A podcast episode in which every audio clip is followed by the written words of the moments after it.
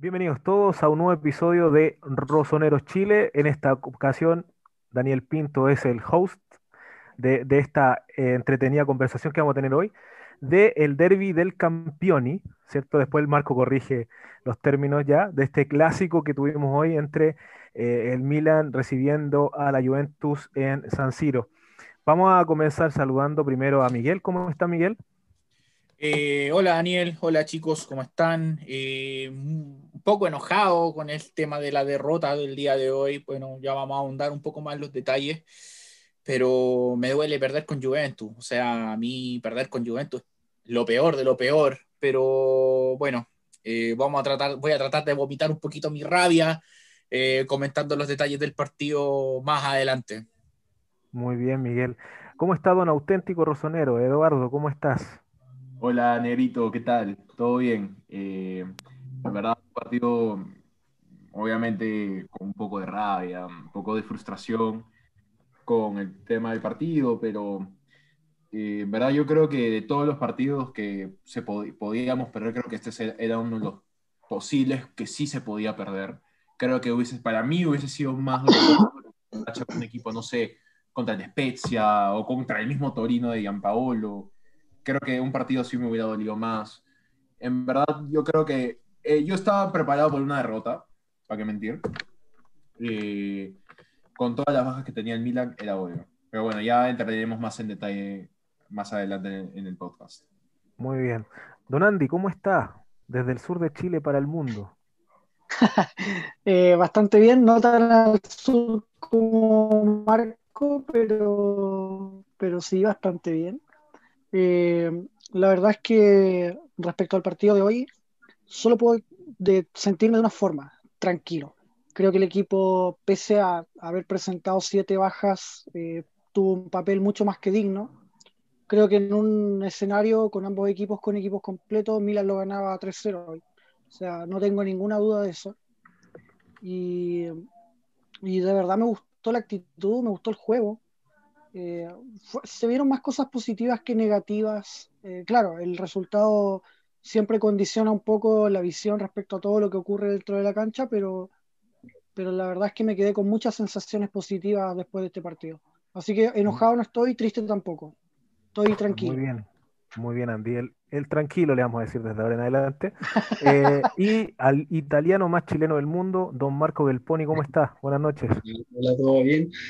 Poco dolido en el orgullo, pero la verdad que también concuerdo con Andy, veo el vaso más lleno que, vacío.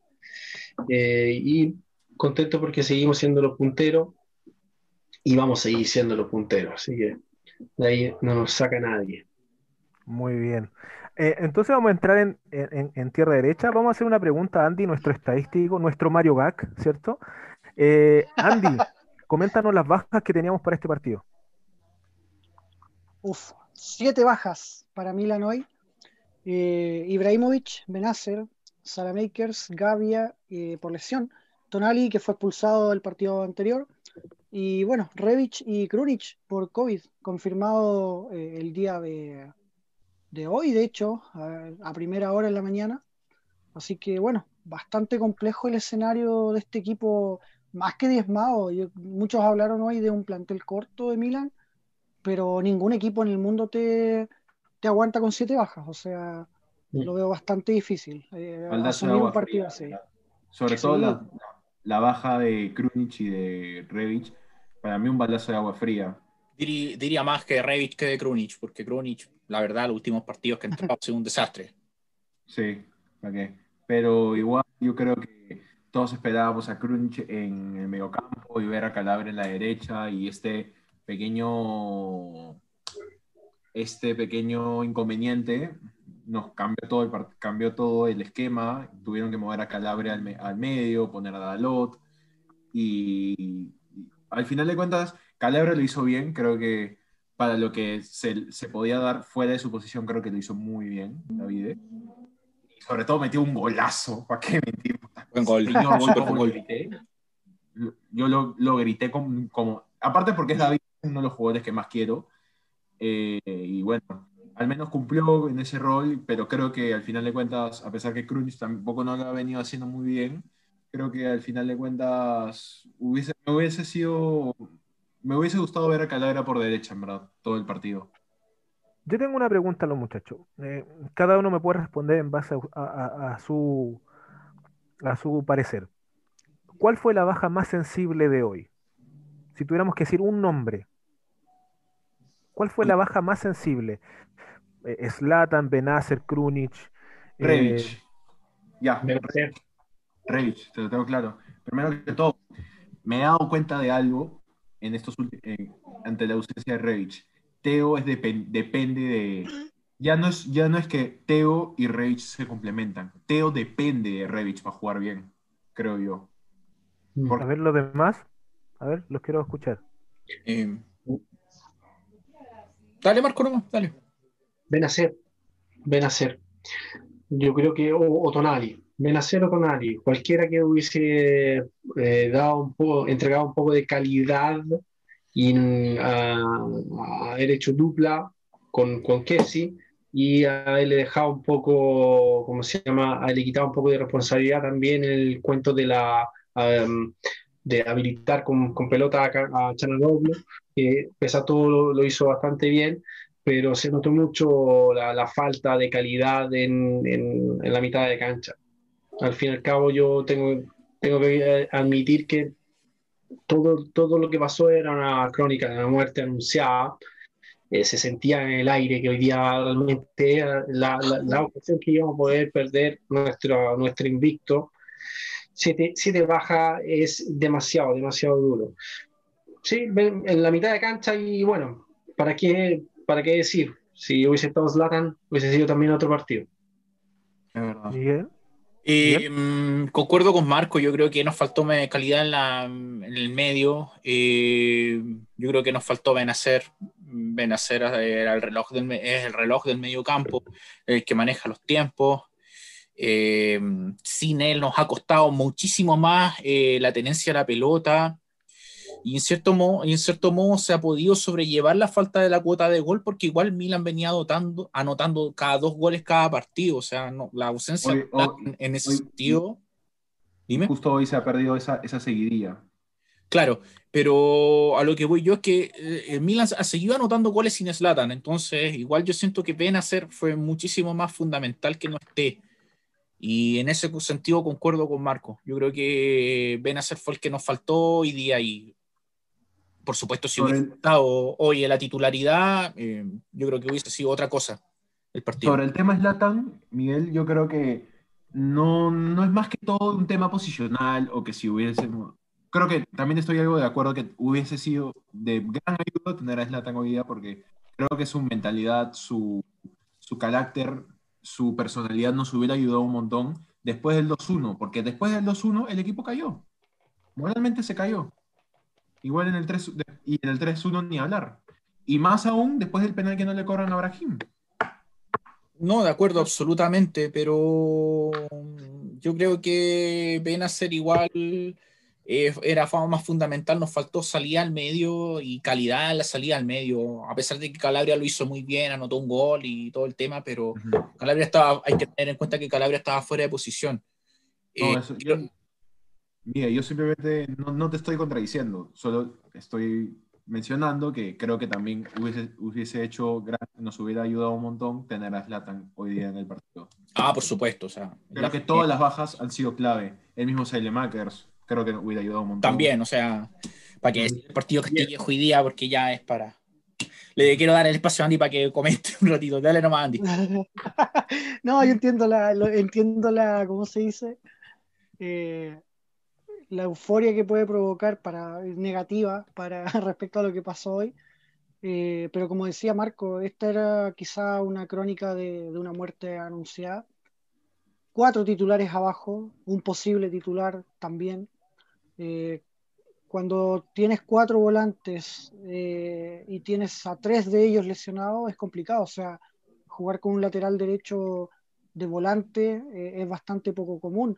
Hoy vi a hinchas de Inter diciendo, bueno, nosotros el derby lo jugamos con 10 bajas, eh, dos laterales tuvieron que jugar de central, pero no es, no es lo mismo que un lateral te juegue de central a que te juegue de volante. Creo que hoy el Milan mostró una, ¿cómo se dice? Una, una cátedra a la personalidad, le dio un golpe al resto de los equipos diciéndole, mira, da lo mismo si jugamos con juveniles, vamos a jugar de la misma forma, eh, vamos a tener personalidad y carácter para enfrentar el partido. Hoy fue contra la Juventus, podría haber sido contra cualquier otro equipo y quizá el resultado hubiera sido el mismo. Eh, para contestar la pregunta de, del negro, eh, yo creo que el jugador que más, que más falta hizo hoy, creo que fue Slatan más que Benacer. Tengo una crisis ahí por elegir cuál de los dos, pero al Milan hoy le faltó gol. Eh, el Milan llegó más veces al arco. Eh, tuvo algunas ocasiones bastante buenas que yo creo que Slatan no las hubiera fallado, eh, a diferencia de, goles que quizás falló Maldini, por ejemplo. No, sé si me entienden la, la idea, o sea, con otro jugador enfrente, Milan hoy el partido terminaba 4 a 3. No sé si me entienden. Eh, eh, eso, eso creo yo que, preponderó en, el global. O sea, por juego Milan fue superior. Por estadísticas, Juventus le discutió la posición, pero sería, o sea, eh, al Milan hoy le, faltó definir. Marco. Yo soy una acotación porque me pareció muy interesante lo que dijo Eduardo con el tema de Revich. ¿Sabes que sabes que estoy totalmente de acuerdo contigo porque hoy eché de menos a, Teo. Fue, o sea, faltó esa explosividad. A rato tú lo veías que quería, quería agarrar el tren que se sube siempre y, explotar. Y al final terminaba siempre, lo, detenían siempre, de alguna manera estoy, estoy, muy de acuerdo contigo, me parece que ha hecho muy buena dupla con, con Revich y se apoya bastante bien, cosa que no, no, no hizo hoy día Hogue, que la verdad que a mí me gusta mucho, a mí me gusta mucho el vikingo, eh, pero le faltó personalidad hoy día en verdad, así que sí, Revich yo creo que le hubiese dado peso. Y por otro lado, yo que sigo mucho la, la prensa italiana, eh, me llamó mucho la atención que hacían el análisis de qué pasaba si es que eh, por la baja de COVID eh, se está, estaba en el aire la posibilidad de suspender el partido. Entonces, cuando ya empezaron a hacer el análisis a quién le convenía más y de que se suspendiera el partido, claramente el Milan iba a salir favorecido por todas las bajas de lesiones, porque claramente si se suspende el partido, Zlatan está, está de vuelta para el jugadores que ya estaban sobrecargados.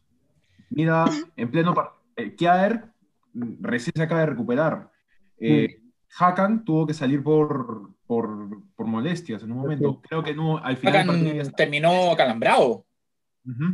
sí. hay varios jugadores que ya están con molestias y hay sobrecarga, hay mucha fatiga. Esperemos que nos agarre un momento de descanso, al menos. Porque lo de Pioli con Kiaer prudente de sacarlo, Muy bien. Eh, ah, vamos, a, vamos, a, vamos a avanzar con el tema de las formaciones para que vamos analizando un poquito lo de las bajas, pero también vamos a hablar un poquito del rival. Eh, eh, la Juventud, el señor Pirlo, se presentó con un 4-4-2, ¿cierto? teniendo una línea defensiva con Danilo, Bonucci, Delight y Frabotta, un juvenil, ¿cierto? en la línea del medio campo, Akiesa, Rabiot, Betancourt y Ramsey dejando en delantera a Dybala con Ronaldo. Andy, ¿cómo se, formó el, Milan hoy? Uf, la formación de Milan. Bueno, Gillo al arco, eh, Dalot como lateral derecho, Chiari Romagnoli, la pareja de centrales, Teo Hernández por izquierda, Calabria como mediocampista, primer mediocampista al lado de Kessi. Eh, línea de tres, luego Castillejo, Jacán y Jogue.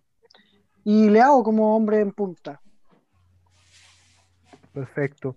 Eh, la, pregunta del, partido, ¿cómo, ¿cómo, vieron ustedes la llegada del primer gol de la Juventus? Una jugada de obviamente, pero ¿qué, pensaban en el partido cuando llegó el primer gol de la Juventus? Porque yo lo, ingreso en esto del juego porque veía a, un Milan con un ímpetu, con una posesión, eh, siendo muy, muy claro de decir, se juega en mi, en mi estadio, juego con mis términos. Eh, la Juventus se vio muy, muy ahogada en el principio, pero llega esta jugada en donde Chiesa eh, marca el, 1 a 0. ¿Qué opinan de ustedes del comienzo del partido? Yo creo que fue una jugada fuera del partido. Fue, o sea, para mí fue un gol de otro partido. Porque si se- Dybala se sacó un tacón que nadie le- se lo esperaba, ni el mismo Romagnoli. Y, y, y, y Chiesa estaba completamente habilitado. Y, Te- y Teo, Teo se quedó dormido. Porque el, el- el tacón, si bien fue, fue espectacular en verdad jugar, eh, Teo simplemente no siguió la marca. Claro, es una cosa, una cosa tan, tan rápida por una genialidad de Dybala, pero Teo la verdad que se durmió tanto en el primero como en el segundo gol de Chiesa.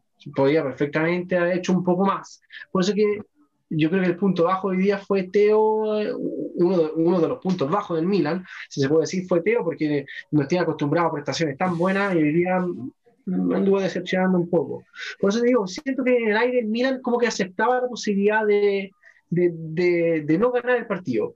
Y, y aún así, aún así eh, con el empate de Calabria, yo estaba seguro que, que no lo perdíamos. Por lo menos que lo empatábamos. un empate. Sí, sí, sí, de todas maneras. Así, así la fe que le tengo al Milan. Lamentablemente ya con el tercer gol, batacazo ya difícil. Y, y Pioli ya empezó, por los, cuando empezó con los cambios, claudicó completamente. Claro, de hecho, les quería comentar que, de hecho, mientras, y aquí les voy a preguntar a, a- Miguel, eh, durante, después del primer gol de, de Chiesa, eh, se, se mantuvo esa presión alta de, de Milan, se mantuvo esa, ese ataque constante, de hecho se vio una Juventus mucho más replegada, como si estuviera esperando terminar luego el partido, hablando de que, de que el gol de, de fue a los, los 18 minutos, o sea, desde los 18 hasta el gol de Calabria, se mantenía eh, las dos líneas de cuatro muy pegadas, muy cerca a Chesney, y, y un Milan que con todas las bajas, y, y yo creo que por eso estaban todos ustedes en el prólogo hablando sobre esto, es súper importante darse cuenta de que a pesar del 1 a 0, el Milan siguió en búsqueda Intentando. Y, tratar de luchar para poder llegar al triunfo. Entonces, Miguel, ¿qué, qué opinas tú hasta la llegada del gol de Calabria? Eh, ¿qué, qué significó para, para, para ti? O, y, y también lo dejo abierto a la mesa. El gol de Calabria a los 41 minutos del primer tiempo.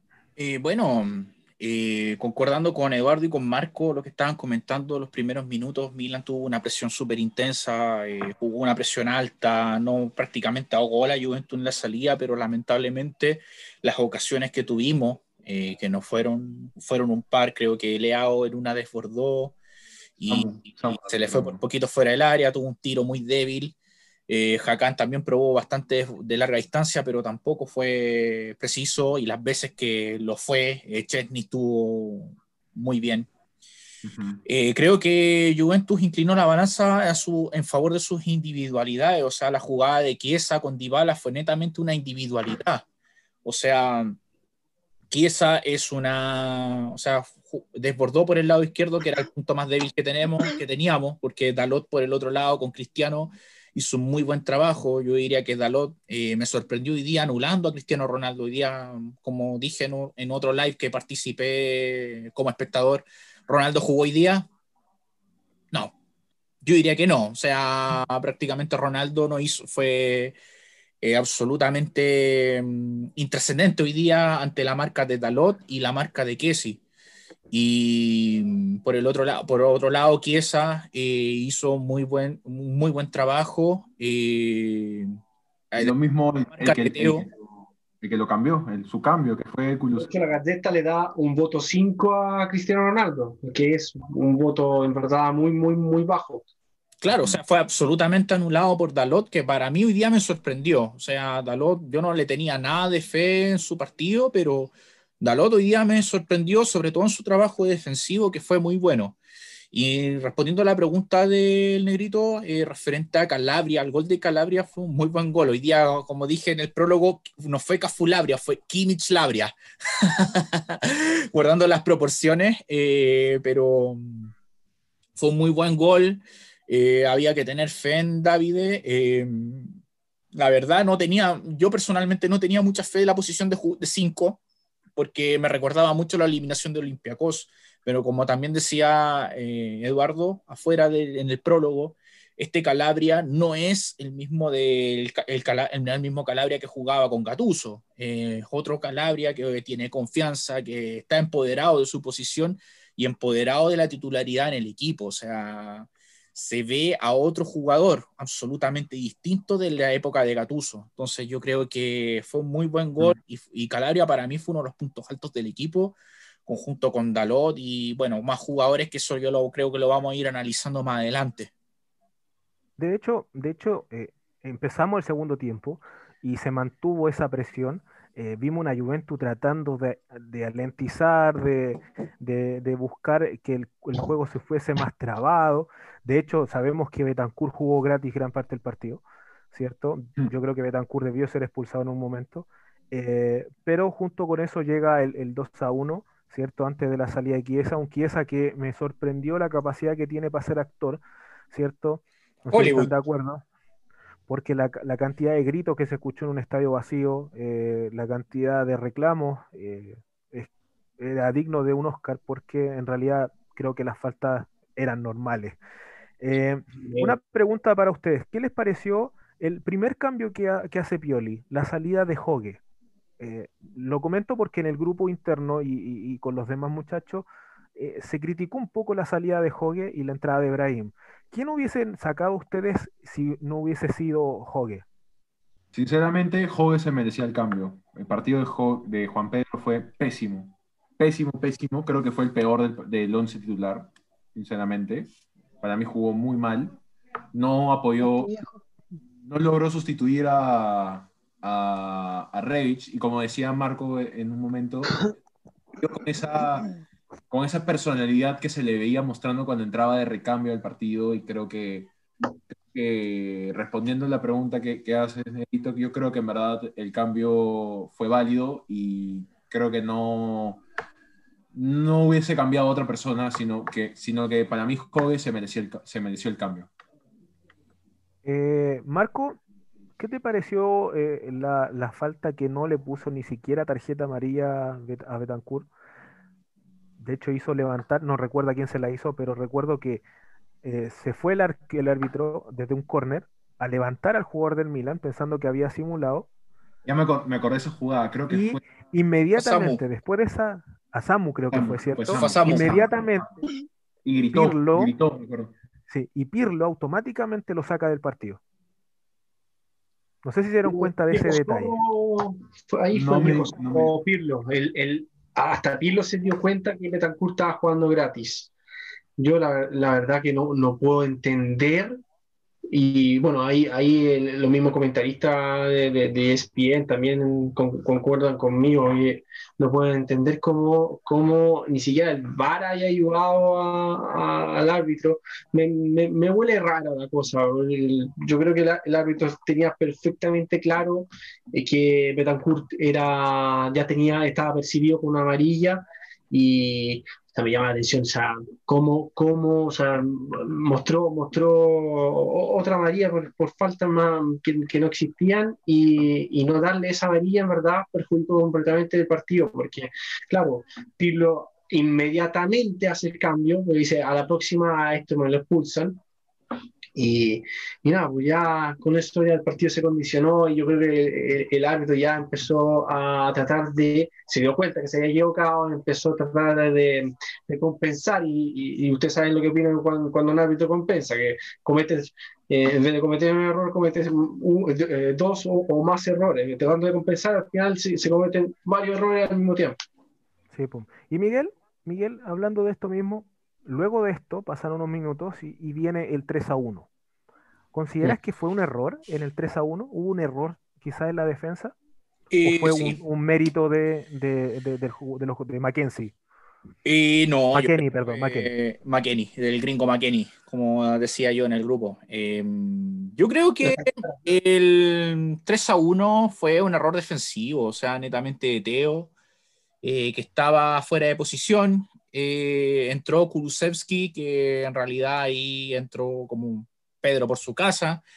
Romagnoli trató de cubrir la posición de Teo, pero no alcanzó a llegar de forma correcta y bueno, hicieron el clásico gol de centro para atrás y estaba McKenny solo, ya que Kiaer tampoco, también estaba preocupado de ayudando a Dalot con la marca de Cristiano, que entraba por el otro lado.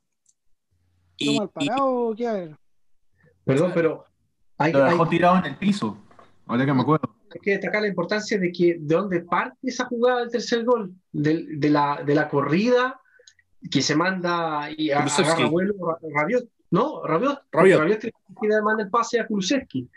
Rabiot eh, hizo algo muy parecido a lo que pasó en el partido pasado, que el que ganamos, el primer gol, ¿se acuerdan? Ese golazo que hace Rabiot, solo que en este Claro. caso eh, se, mandó, se mandó la corrida, nadie lo para porque no teníamos, no teníamos medio, ca- medio campo y la verdad que fue una dormida general. No permita, no, no, no puedes permitir una persona que ya nos acordamos el gol que nos metió el partido pasado, con- si le das eh, la posibilidad de, de agarrar el vuelo y llegar con vuelo al área, eh, al final nos perjudicó porque eh, entró como, como Pedro por su casa y logró darle la pelota a Kulusevski, Kulusevski hizo lo que quiso y ya y no, No, ya- es que también destaco que Teo estaba fuera de posición porque estaba en ataque y Romagnoli se fue a cubrir la posición de Teo y quedó el hoyo al medio y lament- eh, entró McKenny y fue el gol.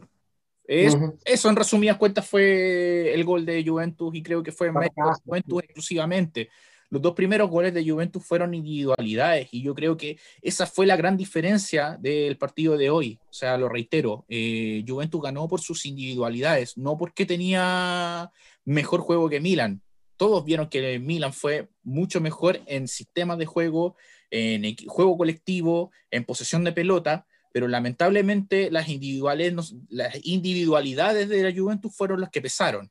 Y en este caso fue la de Enrico Chiesa, o sea, perdón, de Federico Chiesa, me acordé del papá, pero es Federico Chiesa. eh, eh, lo que, es que- ganó el partido. Y Chequea, che- che- chequea el, el cambio que hacen Kulusevski por Federico Chiesa.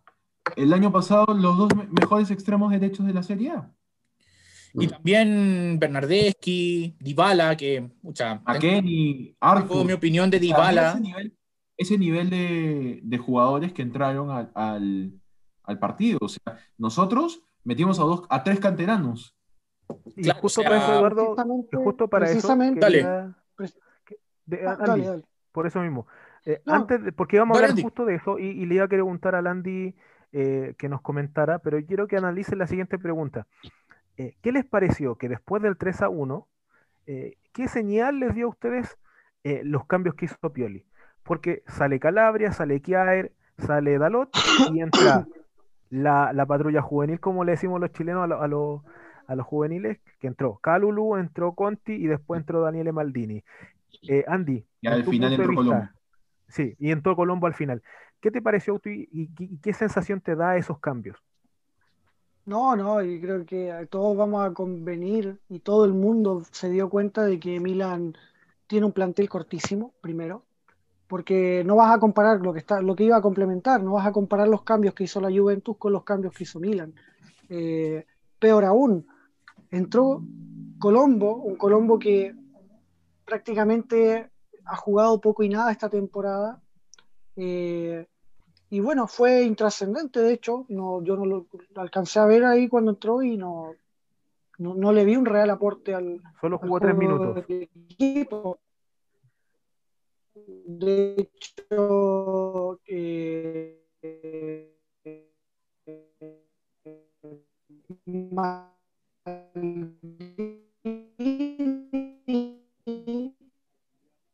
Maldini, una clara, pero creo que se lo comió.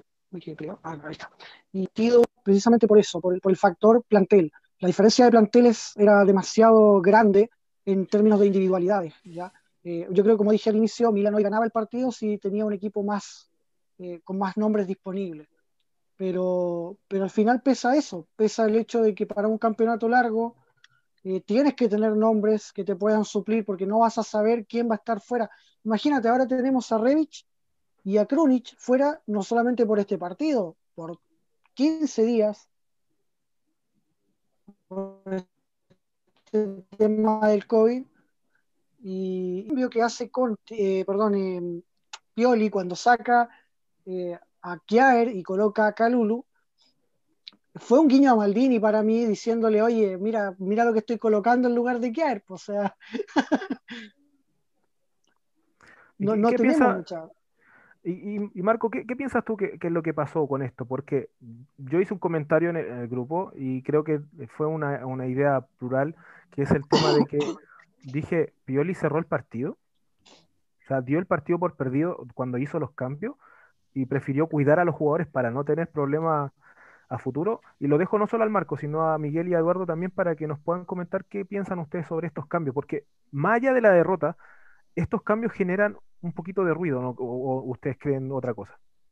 Sí, no, de todas maneras, yo, creo, yo creo que, que no, tío, o sea, no quiero decir que tiró la toalla, sin embargo, eh, igual eh, no, no, es tan negativo lo que hizo, porque hay veces que tú tienes que aceptar que, que ya el, el, partido no se puede ganar. Entonces, eh, de, buena estratega que ha demostrado ser Pioli, al, final eh, prefirió cuidar los pesos pesados que nos quedan para los futuros partidos, que si bien son contra equipos más abordables, no dejan de ser partidos de la Serie A, que todos sabemos que todo puede pasar. Sobre todo en un, en un, torneo largo como es el calcio italiano, como es la liga italiana. Quiero destacar algo. Eh, porque yo, mira, nunca, he sido tan, tan, tan defensor de Pioli, pero la verdad que tengo que reconocer que el, trabajo que está haciendo en el entrenamiento es excelente, porque pese a todas las bajas, el Milan hoy día nunca renunció a su juego.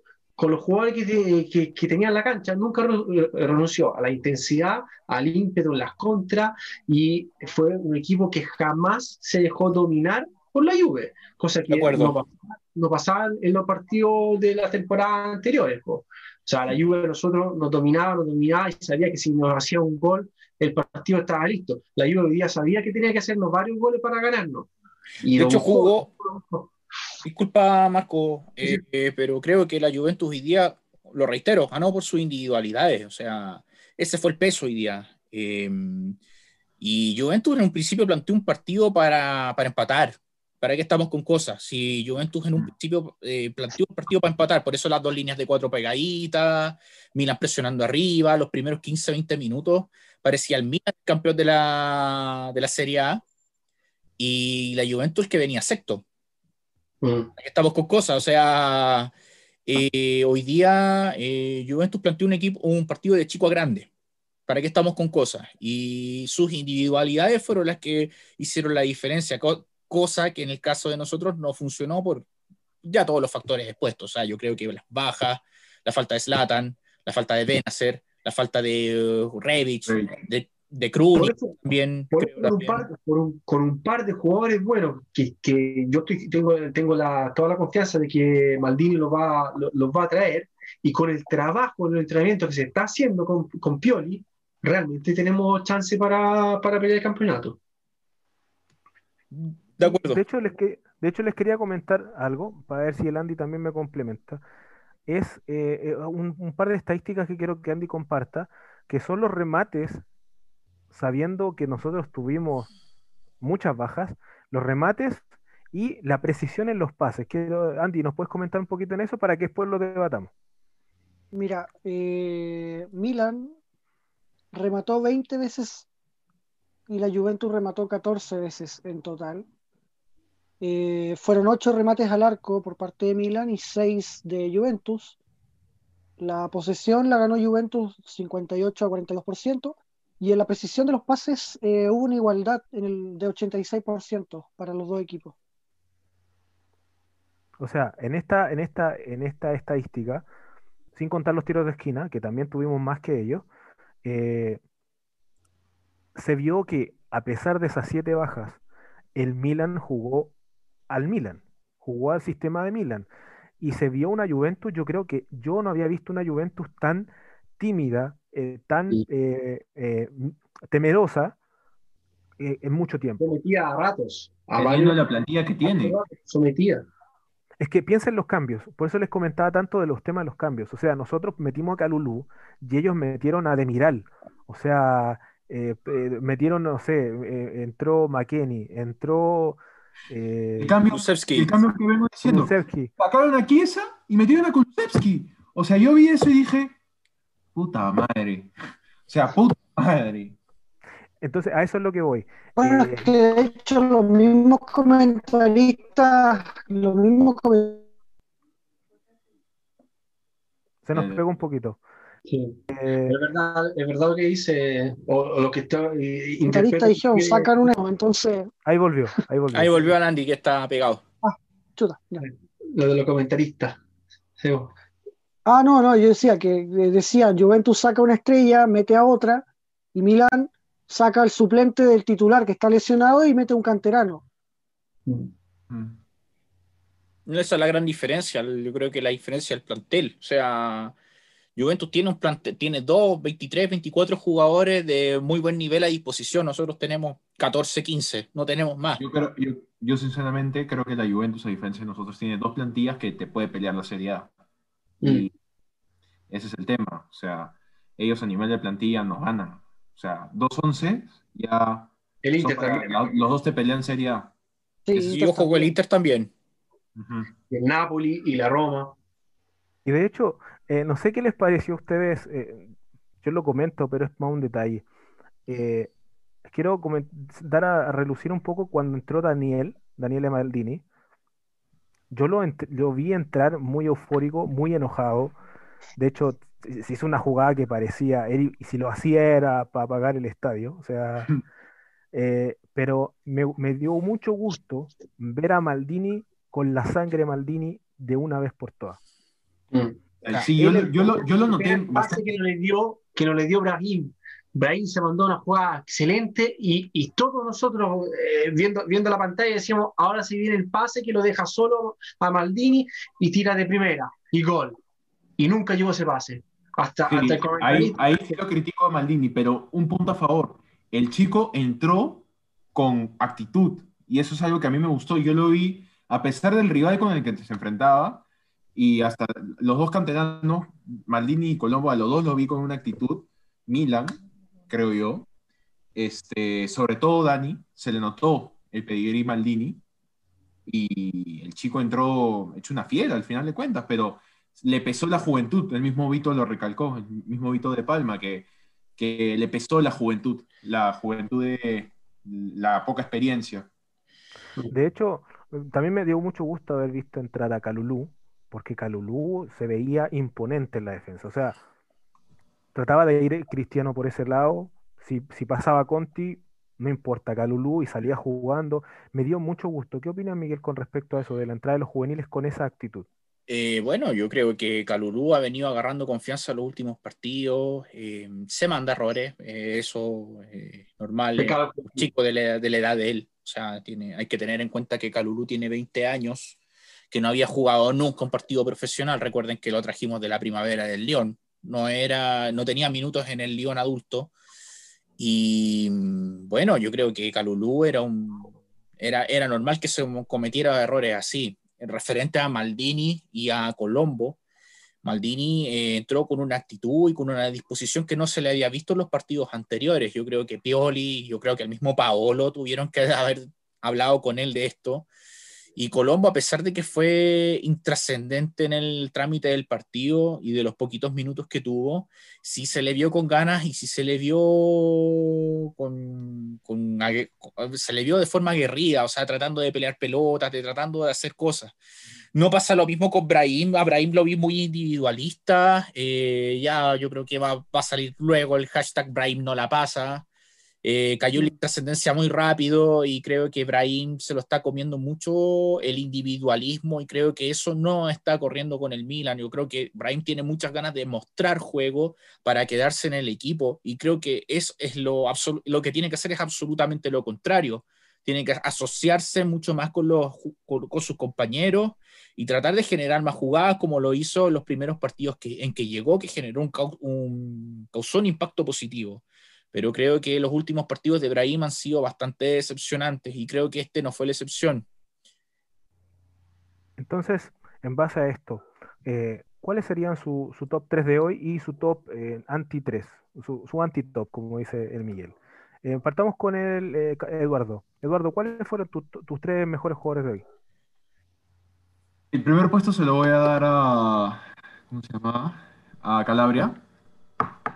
El segundo se lo doy a Gillo.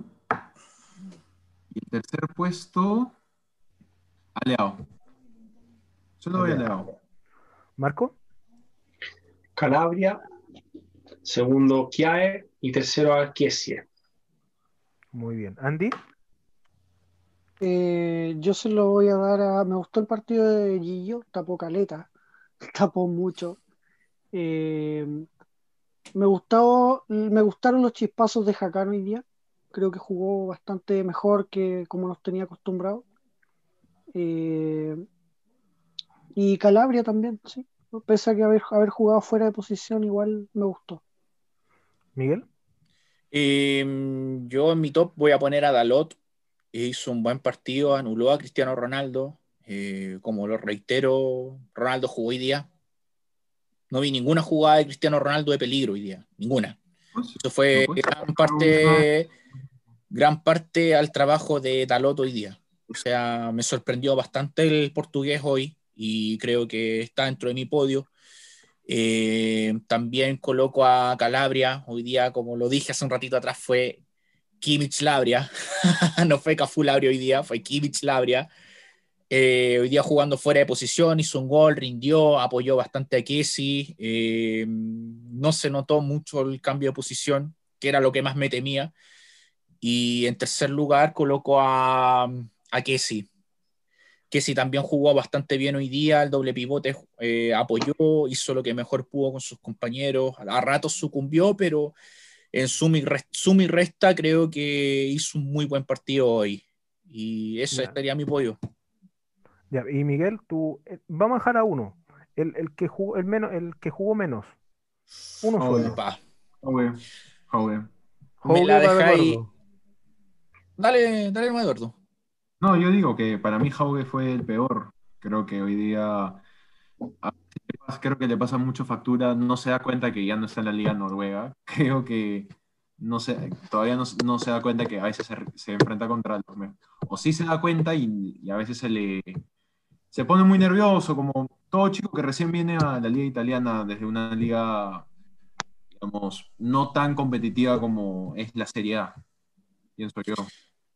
Yo tengo la duda, o sea, tengo tres jugadores que tengo en la mira, eh, pero me inclino por Samu. Samu fue Samu el más bajo.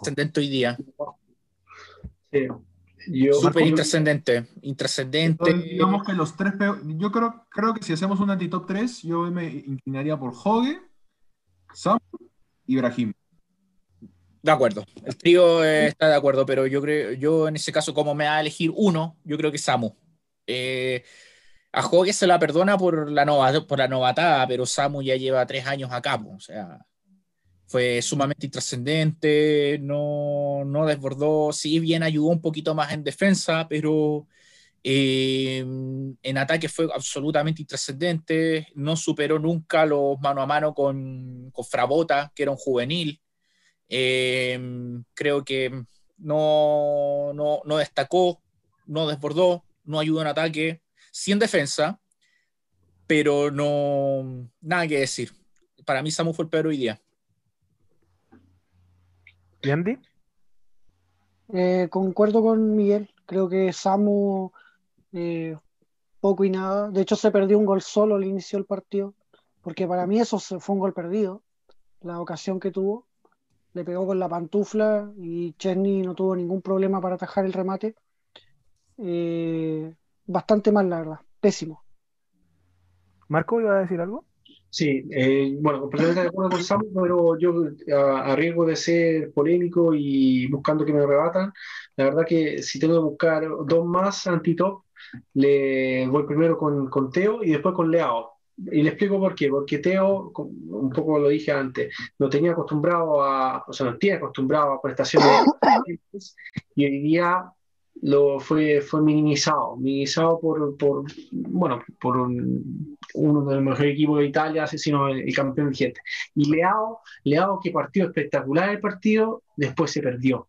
Entonces no puede ser esto alto y bajo. O sea, pecado de juventud, todo lo que tú quieras, pero la verdad es cosa que ya Leao, si lo estamos buscando en él y estamos confiando, la misma dirigencia está, está buscando en, en potenciarlo como un top player, se tiene que dar cuenta que no puede tener lagunas tan grandes en el partido de, de, de, de mandarse un partidazo al principio y eh, a la segunda mitad del, partido desapareció completamente, cosa que también lo notaron los mismos comentaristas. Empezaron a incluso a parafrasear y compararlo con Balotelli, cosa que igual me molestó, y bueno, hay un cuento que son poco, poco, poco objetivos, pero sí, un poco- injustos, un poco injusto creo en verdad, pero tampoco no se sale tanto, no es, no lo veo hasta tan descabellado, porque en verdad La Leao- actitud, sobre todo lo que se le cuestiona a Leao, o O sea, sea, O sea, a Leao no se le discute la profesionalidad a diferencia de a Balotelli, pero la actitud de Leao es, es oye, está jugando, en- está jugando en uno de los mejores equipos de la historia. O sea, date cuenta de que está parado. ¿Ustedes creen que a lo mejor Yo lo... puse en mi top- eh, yo lo puse en mi top por el, por el hecho de haber hecho la asistencia y, y su primer tiempo. Yo creo que también a veces, y, y para mí Leao es un jugador atípico, a veces un poco atípico, Sí, pero- no, es diferente. pero, y yo, yo lo puse en mi top por la asistencia, pero ahora es algo, yo voy a hablar un tema en general y es que Leao no tiene actitud, o sea, hay, hay veces que la actitud de él me, me pasa de vueltas, o sea, el hombre mira a todos con cara de dormido o, o que simplemente no sé qué piensa, o sea, yo no sé en qué piensa, cree, o sea, él cree que está en un equipo, en su equipo, en un equipo de League One todavía, o en, o en, o en la Liga de Portugal, no sé, o sea, no Mm. entiendo qué, qué piensa Leao. es que yo creo que Leao, eh, lo dije en la tarde con, en el live que hicimos con Marco, en el post partido, Leao es una moneda de cambio, o sea, es una moneda de dos caras. O Un partido, te, un partido te puede jugar muy bien, como lo hizo contra Sassuolo, que fue por lejos la figura, y otro partido te puede jugar pésimo. Yo creo que dejó de ser moneda de cambio. Yo creo que ahora la, la- la institución está apuntando a él. Ahora, Ahora ahora mi- que, encima que por la, la misma selección portuguesa le está poniendo atención a Leao. Ahora mi pregunta para ustedes es la siguiente. Eh, ¿Leao es un problema mental o es un problema de actitud? Actitud. Actitud, Actitud. actitud, Actitud, actitud, sí. actitud A completamente. menos, a Completamente. No menos, a menos de que tenga el mismo problema que tiene Hakan y que sea extremadamente sentimental y que, no sé, se, se peleó con alguien en la casa y llegó a jugar mal el partido. Ujú. No, Yo yo creo que es actitud. razón. Yo no creo que tiene nada que ver. Yo creo que es más que todo. Actitud. Es pedante. Yo, esa es la palabra, es pedante. No, no, no, pero es que yo entiendo la que- arrogancia, eh, saber que eres eh, el talento que tienes y, eh, y la atención mediática que estás recibiendo, porque le- los partidos anteriores a, a Leao lo han, lo han ele- elevado a, a- niveles de, de crack. Y claro, es un, chico joven que en, en verdad se siente que, que lo están, lo están vanagloriando tanto. Uno peca de arrogancia pues, a su juventud. Dicho sea, paso, una pena que no esté el Sebas, que él es gran defensor de, de Leao. Ah, hoy ¿cómo se día, va? hoy día no puede estar.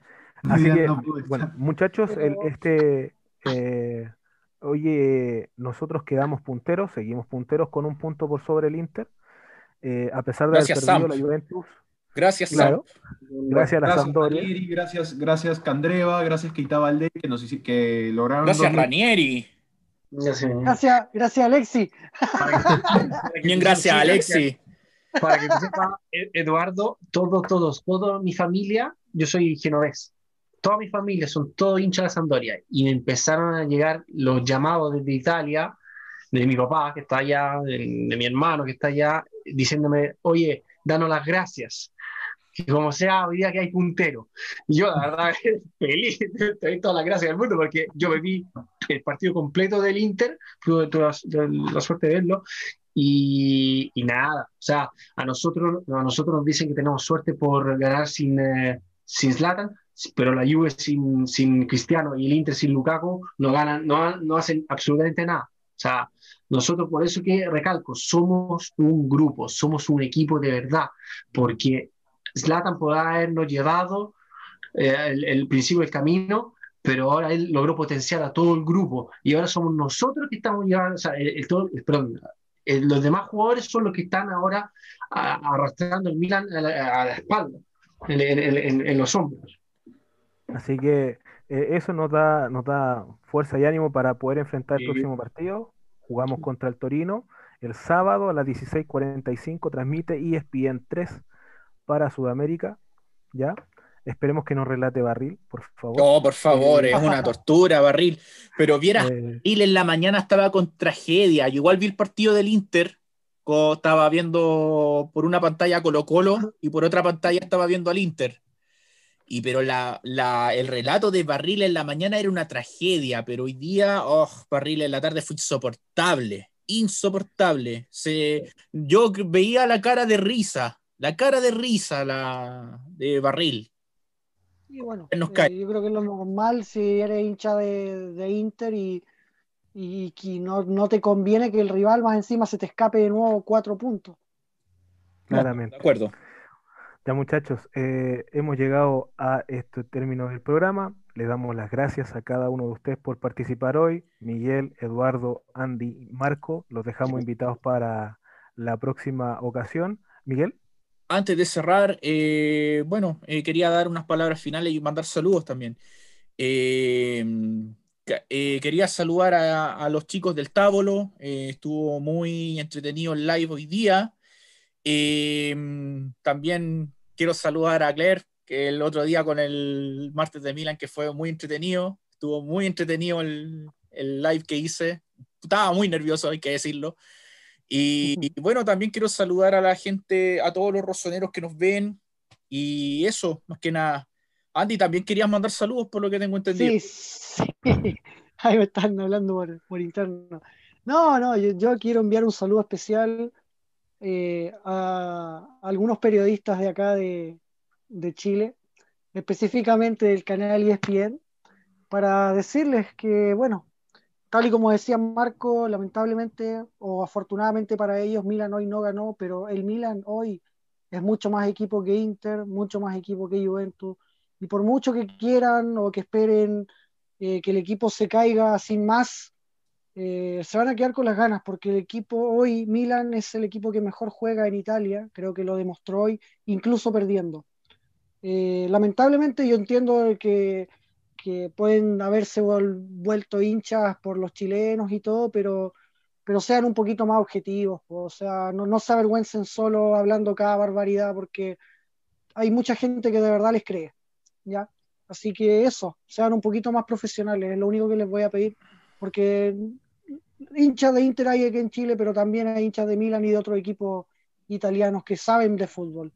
Eso. muchas gracias Andy. Va- vamos a hacer- recortar este espacio y se lo vamos a enviar directamente a, a- a don Francisco Sagredo. Eh, damos por término hoy día este Rosoneros Chile, lo esperamos para la próxima ocasión. Síganos en los, las redes, canales, eh, sigan al Miguel, Miguel Kaiser en Instagram, ¿cierto? Auténtico Rosonero, al Andy, eh, a Marco, el, el genio, ¿ah? el conquistador. Eh, y vamos a terminar como siempre con un Forza Milan. Fuerza, Forza Milan. Fuerza Milan. Sí.